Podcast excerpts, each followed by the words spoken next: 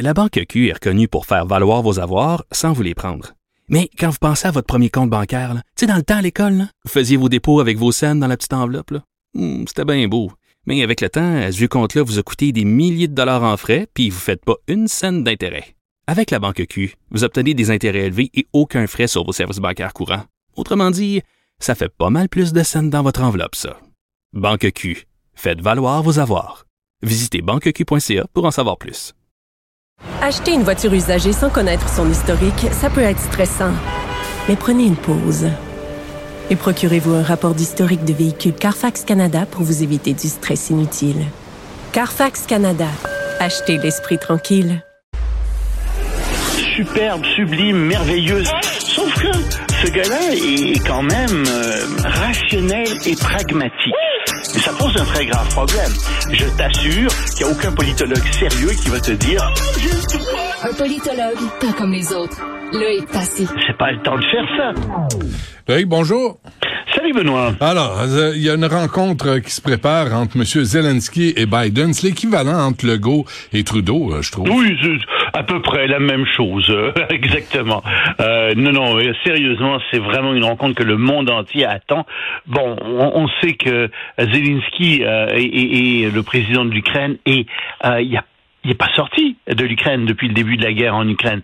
C'est la première fois qu'il sort. Il serait dans l'avion. Il devrait rencontrer Joe Biden aujourd'hui à Washington. Et on s'attend à ce que Biden euh, lui donne de l'argent supplémentaire, 1,8 milliard de dollars. On parle de munitions en grande partie, mais aussi de systèmes de guidage. Mais ce qu'il va probablement faire aussi, c'est rencontrer euh, les républicains. Hmm. Et si on le sort de là, si on l'amène à Washington, c'est parce que les républicains et euh, les démocrates sont pas tout à fait d'accord sur l'Ukraine. Ils sont d'accord en grande partie. C'est vrai que euh, les, les démocrates, les deux veulent continuer à financer euh, Zelensky et les Ukrainiens.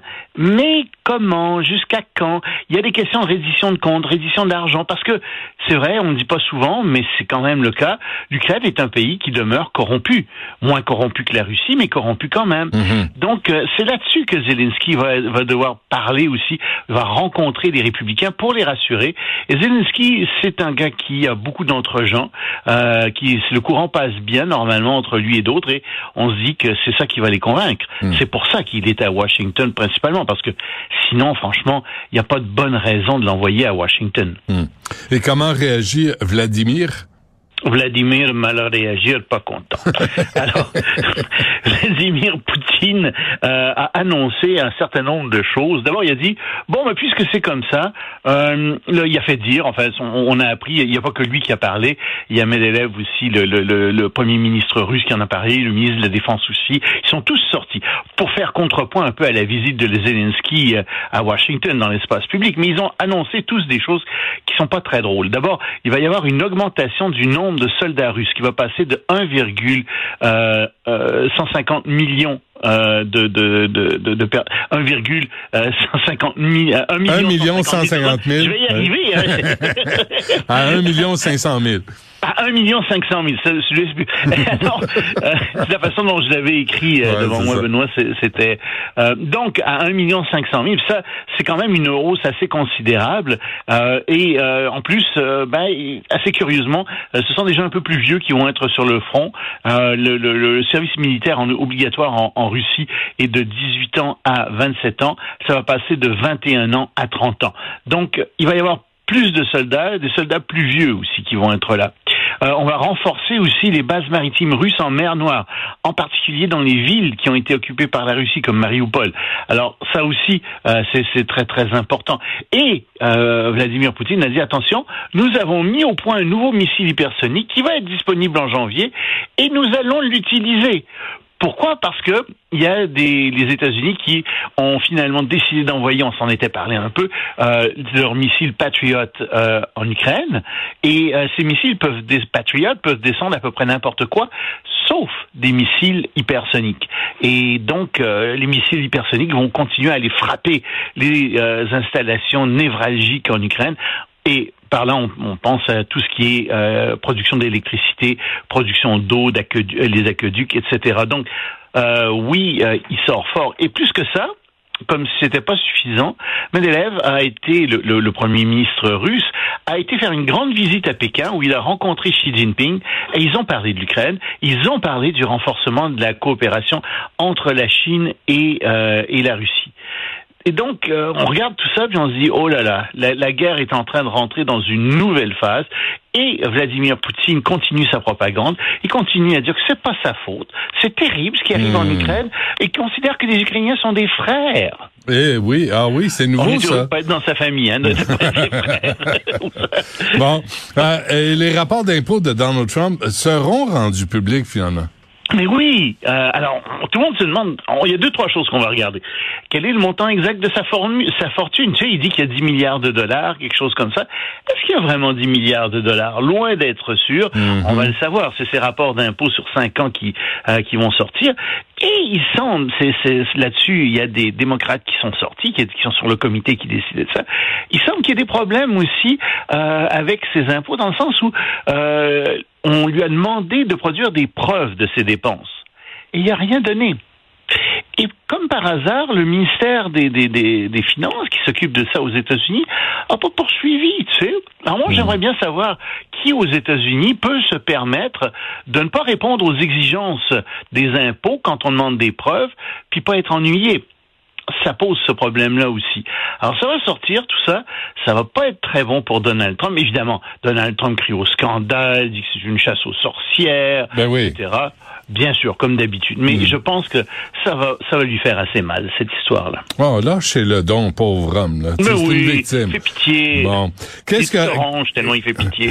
Qu'a décidé la Haute Cour de Londres? Elle a décidé, elle a pris une décision euh, qui est très contestée en ce moment euh, par certaines euh, ONG.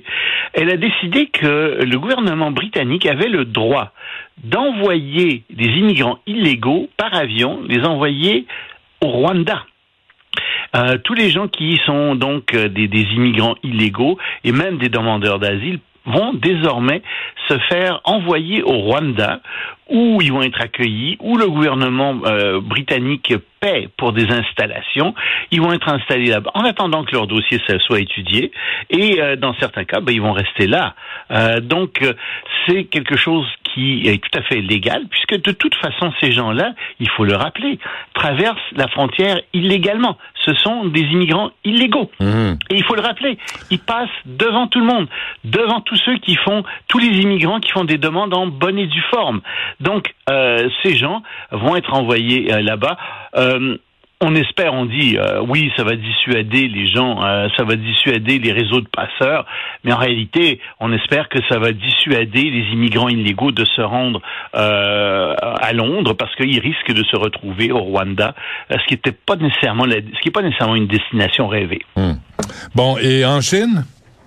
Ben en Chine, j'ai- j'ai- j'aimerais t'annoncer que depuis qu'on a levé euh, le, le confinement, tu sais, il y a juste eu dans ce grand pays d'un milliard 400 millions de personnes, juste sept personnes qui sont décédées de la Covid. C'est bien, hein? Bon, les crématoriums sont remplis. Il y a des files d'attente devant. Il y a, il y a littéralement là, de corbillards Ouais. euh, qui n'arrivent pas à rentrer dans les rues parce que les parkings sont pleins. Euh, il y a des gens meurent partout. Mais ils ne décèdent pas de la Covid, Benoît. Parce que pour décéder de la Covid, désormais en Chine, il faut décéder absolument d'une condition, d'une insuffisance pulmonaire Mhm. et qu'il ne faut avoir aucune autre maladie. Parce que si tu as une autre maladie, ben, tu es décédé de l'autre maladie. Ah oui, OK. Alors donc officiellement, les statistiques sont tombées et tout va très bien. Évidemment, c'est très difficile en ce moment d'acheter des aspirines en Chine. Tout le monde s'est précipité là-dessus. Euh, mais je, je rigole, mais c'est pas drôle. Les Ben non. hôpitaux sont bondés, les gens ont peur, les gens sont chez eux parce que ce gouvernement est un, ce gouvernement de Xi Jinping est un gouvernement d'incompétents qui sait pas comment administrer. Mais c'est un système totalitaire, alors on peut pas les mettre dehors. Incroyable. Incroyable, incroyable. Et là, les gens meurent, là. Les gens, les- ils sont laissés à eux-mêmes.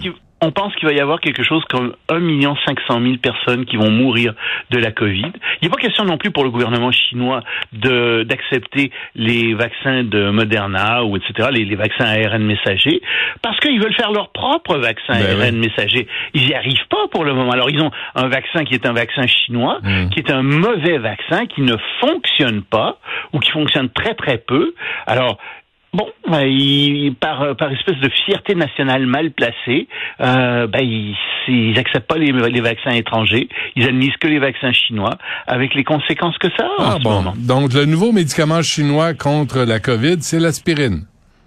Ben, l'aspirine, c'est parce que tu as de la fièvre. euh, Ben ouais. de- Alors, tous les médicaments pour faire baisser la fièvre, la température, etc., Mhm. euh, sont, sont en manque en Chine. Parce que tout le monde s'est précipité pour faire des réserves. Les Chinois sont comme nous. Hein. Euh, ils se disent, oh là là, on va avoir un problème. Allons donc acheter quelques quelques comprimés à la pharmacie, même s'ils en ont pas besoin. Ce Ouais. qui fait que bien sûr, en ce moment, il y a une pénurie énorme de tous ces médicaments en Chine, ce qui a une répercussion sur les chaînes mondiales, évidemment. Ça aide pas à la pénurie euh, de médicaments qu'on a ici, parce qu'ici on a de la grippe, on a de la- en plus des rhumes et puis enfin bon toutes sortes de trucs, plus la Covid. Mm. Alors effectivement, euh, c'est quelque chose qui a des répercussions dans le monde entier.